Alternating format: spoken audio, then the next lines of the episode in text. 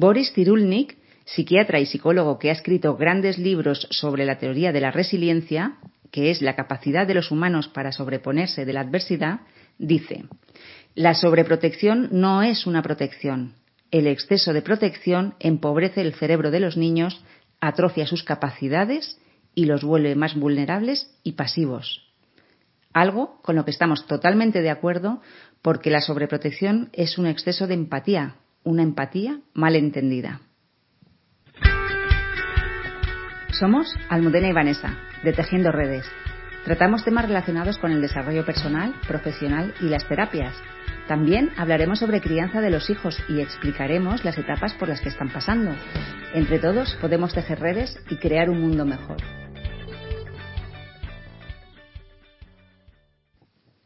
Comenzamos la segunda temporada de Tejiendo Redes. Una semana más tarde de lo que teníamos previsto, pero bueno, ya sabéis que nos hemos cambiado de centro y ya no nos daba para más el principio de curso, los talleres para los colegios, para los AMPAs, bueno, estábamos hasta arriba. Así que por fin esta semana nos hemos podido sentar, escribirlo, mirarlo con mucho mimo y mucho amor como hacemos todos. Ahora, mm, para empezar ya directamente en lo que nos ocupa hoy, que es el tema de la protección y la sobreprotección, me gustaría hacerte una pregunta. Si mm, pudieras ahorrarle dolor y sufrimiento a tu hijo, ¿se lo ahorrarías? Me imagino que en el 100% de las, de las respuestas o en el 99,9 va a ser, por supuesto, todos, sin excluir ningún padre ni madre, nos gustaría ahorrar dolor y sufrimiento a nuestro hijo. Para ello, el problema es que muchas veces utilizamos, hacemos cosas que creemos que evitarán sufrimiento a nuestros hijos, pero los resultados no siempre son los que quisiéramos. En consulta muchas veces con adolescentes y con adultos nos encontramos que sufren y sufren mucho porque mm, después de X eh, sucesos y de un tiempo, de años incluso, toman conciencia de la realidad, de lo que realmente ha ocurrido en su vida o que ocurría en un momento dado de su vida y que si sus padres no hubieran tapado situaciones, situaciones o dificultades que van ocurriendo durante la infancia y la adolescencia, probablemente ese dolor hubiera sido mucho menos que el que están sufriendo ahora al darse cuenta y tomar conciencia de esa realidad que es diferente a la que los padres nos habían contado. Fundamentalmente, ocultando la verdad o queriendo maquillarla, porque es mucho más duro darse cuenta de que esa realidad que nos habían pintado realmente no existe. La verdad puede ser dolorosa, pero lo es más sentirse engañado por alguien a quien quieres y del que esperas amor y honestidad y muchas veces casi amor incondicional, ¿no? Como suele ser cuando esperamos ese amor de los padres, ese amor incondicional. La intención, en la mayoría, mayoría de los casos, cuando los padres tapan, ocultan o maquillan la verdad a sus hijos, la realidad que están viviendo es la de, la de evitarles un dolor que puede convertirse luego en sufrimiento si no se sabe gestionar bien ese dolor. Vamos a poner ejemplos para que podamos entender qué cosas hacemos pensando que es lo mejor para nuestros hijos y realmente les estamos tapando o maquillando esa realidad. Por ejemplo, cuando hay problemas económicos en la familia, podemos haber acostumbrado a nuestros hijos a disfrutar de cierto nivel económico y por el motivo que sea, si no podemos mantenerlo, intentamos ocultarlo para que ellos no lo sufran. En realidad, los hijos tendrían que ver o tienen que ver cómo las circunstancias de la vida cambian. Tienen que ver que a veces las cosas pues no suceden como a todos nos gustaría y que ese es un principio de realidad importantísimo para ser en el futuro adultos sanos. Sería realmente adecuarse a los avatares de la vida, sabiendo desarrollar la resiliencia. En situaciones de crisis agudas, hemos visto cómo los hijos a veces seguían con el mismo ritmo de vida, colegios privados, concertados, extraescolares, incluso vacaciones, y los padres cada vez más ahogados, más asfixiados por no poder pagar todas esas facturas y posiblemente más endeudados. Lo que queremos transmitir es que nuestros hijos son muy capaces de disfrutar sin muchísimas de las cosas que tienen y que hacen. Y además es que es saludable que vean que en este momento no se puede seguir haciendo lo mismo de antes. Incluso si ya tienen edad de trabajar, pues también ofrecerles o darles la oportunidad de aportar algún ingreso en casa o pagarse sus gastos. Y no hablamos de dejar los estudios, sino de compaginarlo, como probablemente hayamos hecho muchos de nosotros. Habremos cuidado niños, dado clases particulares, eh, trabajado eh, de camarera los fines de semana, en fin. Bueno, pues una lección muy importante que transmitimos de esta manera es la de los valores, la del esfuerzo, del bien común, de la familia comunidad, sea la familia del tipo que sea. Otros casos con los que últimamente hemos tenido que trabajar en consulta es, por desgracia, cuando hay malos tratos psicológicos por parte de uno de los progenitores. Y el otro progenitor trata de taparlo para que sus hijos no piensen que no les quieren o que es un mal padre o una mala madre. Pues para que no piensen eso de su padre o de su madre, intento normalizar esa situación y por supuesto no se trata de echar más leña al fuego. No creemos que hablar mal del otro progenitor sea de ayuda, sino todo lo contrario. Pero a los niños tampoco les, o a los niños a los, adolescentes tampoco les hace falta que nadie les diga las cosas. Las ven ellos mismos, las sienten, las perciben incluso antes de, muchas veces antes que nosotros los adultos.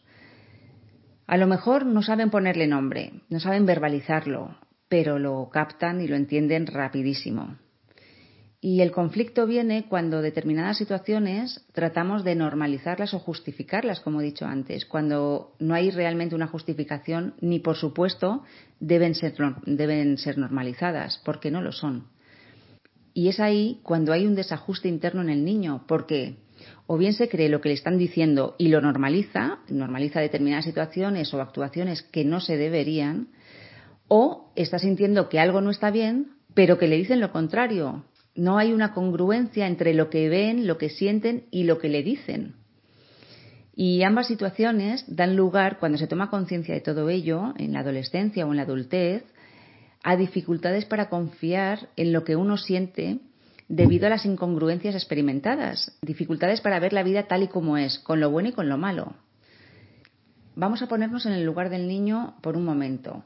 Entonces llega mm, el padre o la madre y nos dice, eh, incluso con una sonrisa de oreja a oreja, que está bien, que está tranquila, pero en realidad no lo está.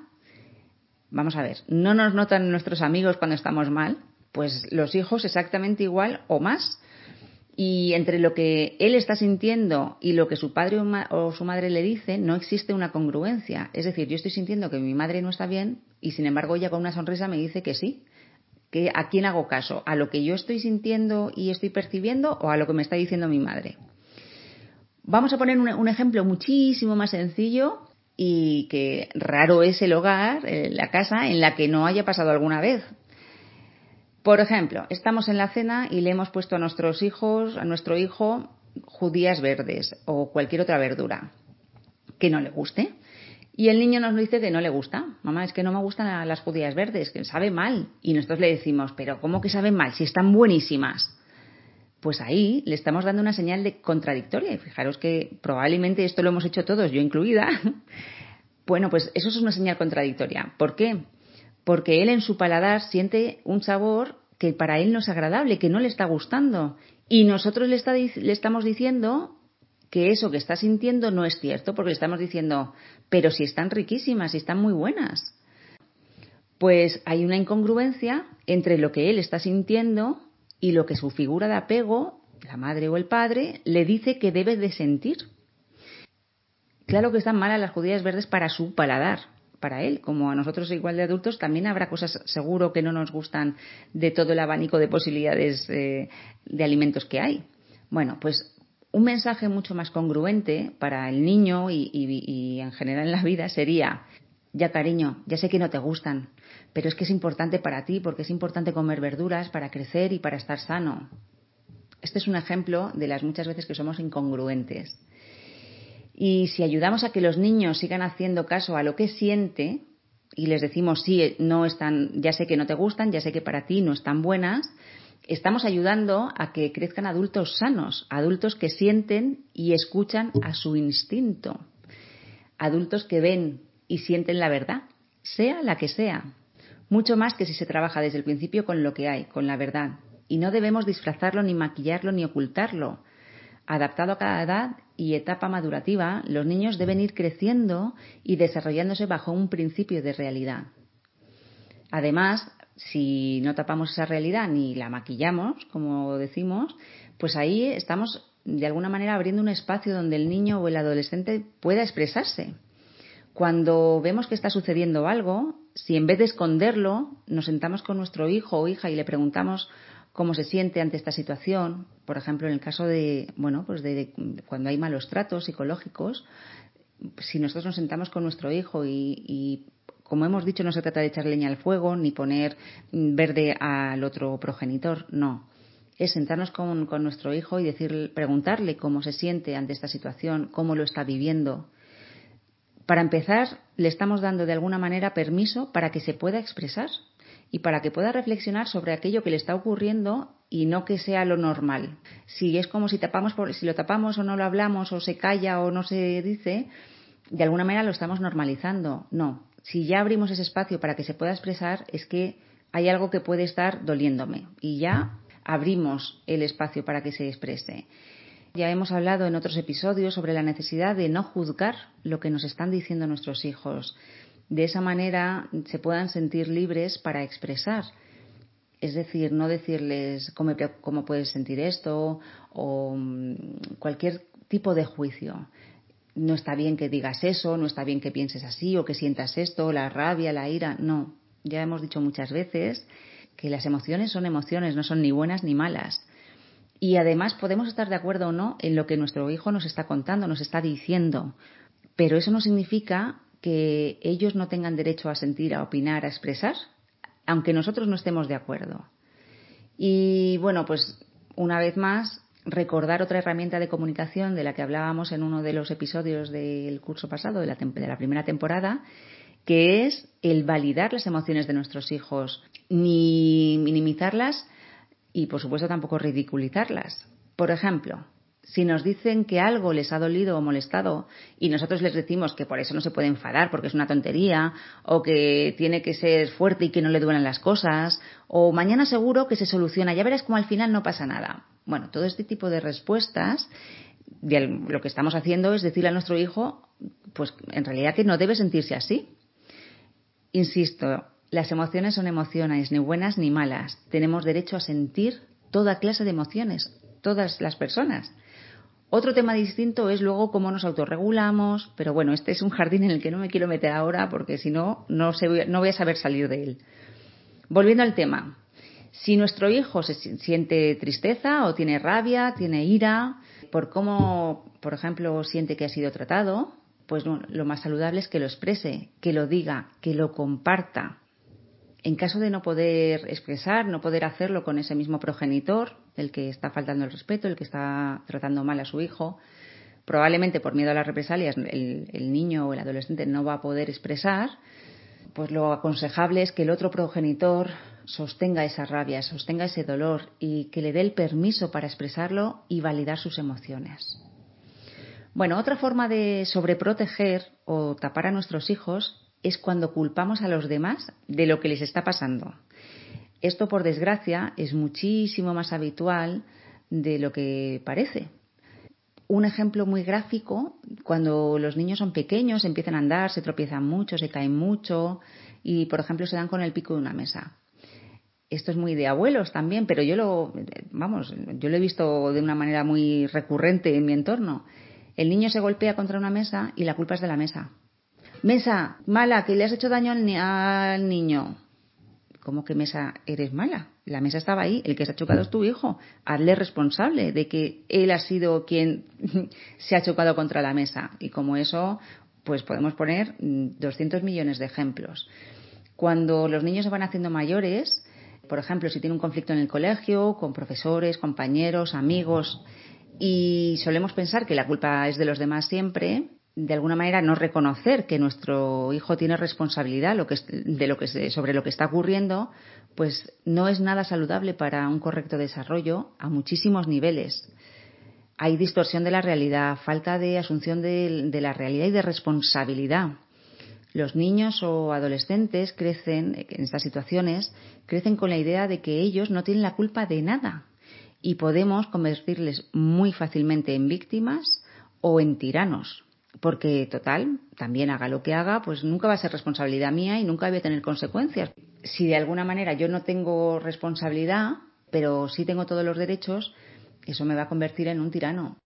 En estas situaciones es casi imposible ser totalmente objetivo, porque evidentemente es nuestro hijo y si está sufriendo porque piensa que le están tratando mal en el colegio, pues nosotros sufrimos. El tema es intentar ser lo más objetivo posible. Porque si de alguna manera le hacemos reflexionar a nuestro hijo o a nuestra hija de, de qué manera ha participado en esa situación para que sea tratado así, es decir, a lo mejor es que no ha puesto límites.